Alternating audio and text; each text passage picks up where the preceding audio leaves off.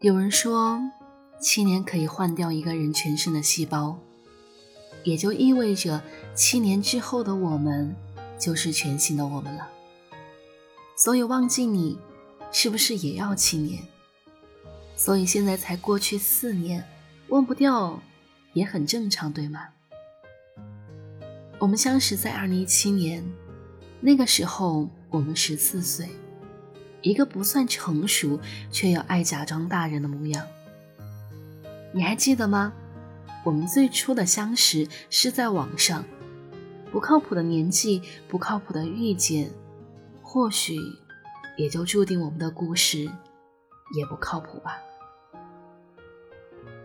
初二的时候与你相识，我已经忘了你和我闺蜜怎么认识的，只是记得见到你时。你是闺蜜男朋友。一开始我对你无感，但是你和闺蜜分手后，我看着闺蜜难过的样子，心里就想着去接近你，然后伤害你，让你也感受一下闺蜜曾经的难过。可是后来的相处中，你的无微不至，你的温柔守护，让我对你也有了好感。长时间的相处中。我们走在了一起，毫不避讳的一起吃饭，校园里明目张胆的牵手，课堂上无所畏惧的传纸条。那个时候，我把所有的勇气都投入到了这份没有结果的爱情。我问你，你会娶我吗？你说，不娶你娶谁？太容易说出口的承诺都是谎言。所以两个月后的我们分手了。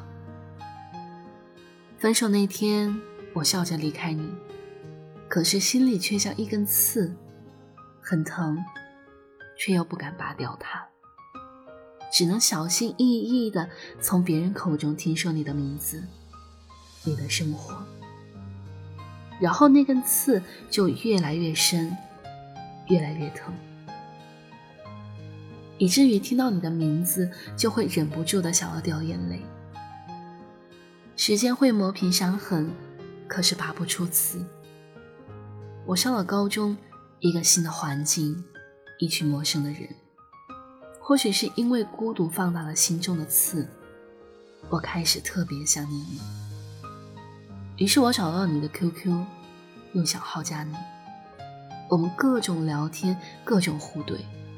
甚至我给你发了我的照片，你说我很像你的一个故人，只是时间太久了，似乎都忘了他的样子。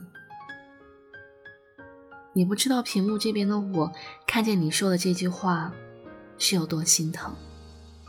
我日复一日的想念，无法抑制的感情，无尽的委屈，在这一刻全都崩溃了。于你而言，我不过是个故人，不过是一段被忘记了的过去。屏幕面对的我，这个哭得像个傻子，可回复的消息依旧是：“是吗？那我还挺荣幸的。”后来你知道是我后，跟我说了句对不起。不知道为什么，那一刻我竟然觉得那根刺消失了。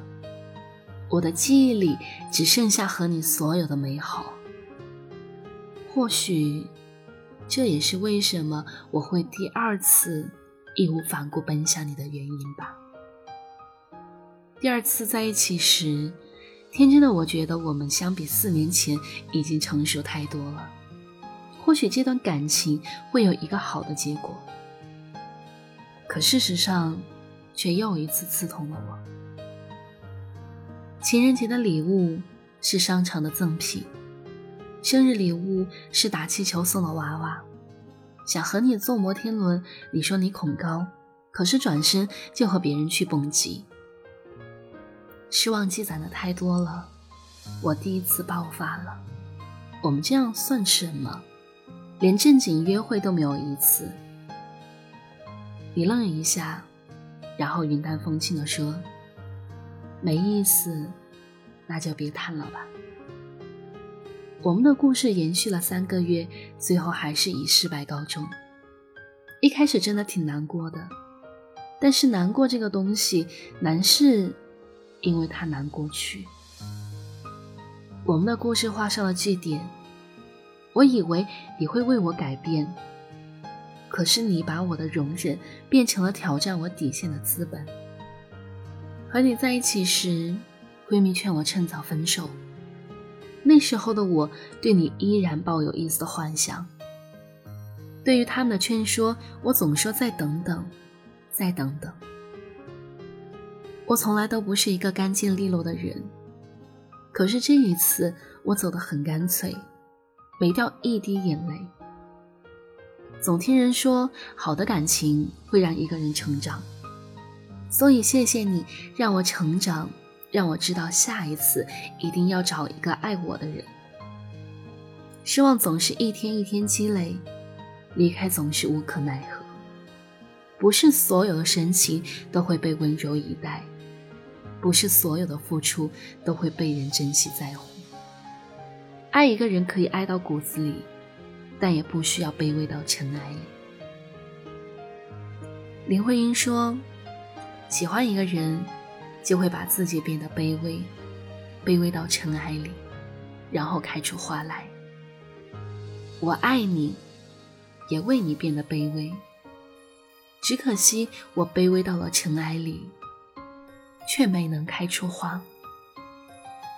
闺蜜问我，下一次遇见你，我会难过吗？心里会有一丝丝的波动吗？我想了想说。如果再见，就当做陌生人吧，不做朋友，不搞暧昧，不联系，或许就不会有那么多想念，心里还是会有一丝波动，但是久而久之也就麻木了，也就没有那么多太多无聊的多愁善感了。对一个人的好感，最多可以保存四个月，一旦超过，那就是爱了。我对你的感情延续了四年。早就过了保鲜期。我所向往的爱情，从来都不是一时的好感，而是我知道，遇到你不容易，错过了会很珍惜。而一次又一次的伤害，教会我不要动不动就倾尽所有。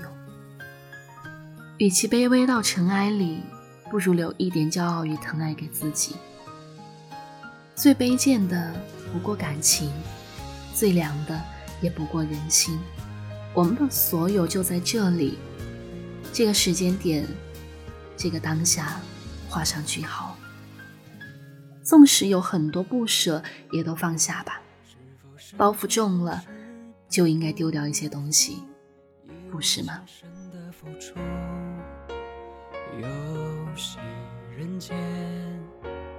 注定是一场孤独。相识怎么会是错误？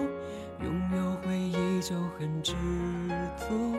此去经年，余生要笑容常驻。感谢您收听到这里，我是今晚的守夜人南风。你可以在微信公众号搜索“念安酒馆”，想念的念，安然的安，就可以找到我了。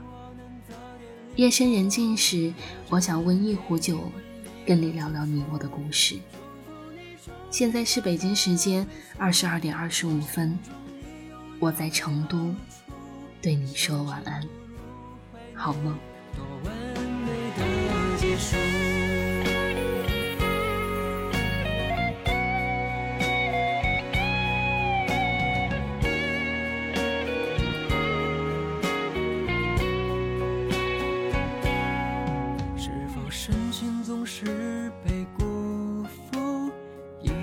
一生的付出，游戏人间，注定是一场孤独，相识怎么会是错误？拥有回忆就很知足。此去经年，余生要笑容常驻。我不能给你想要的幸福，可是你真的成熟。我多么希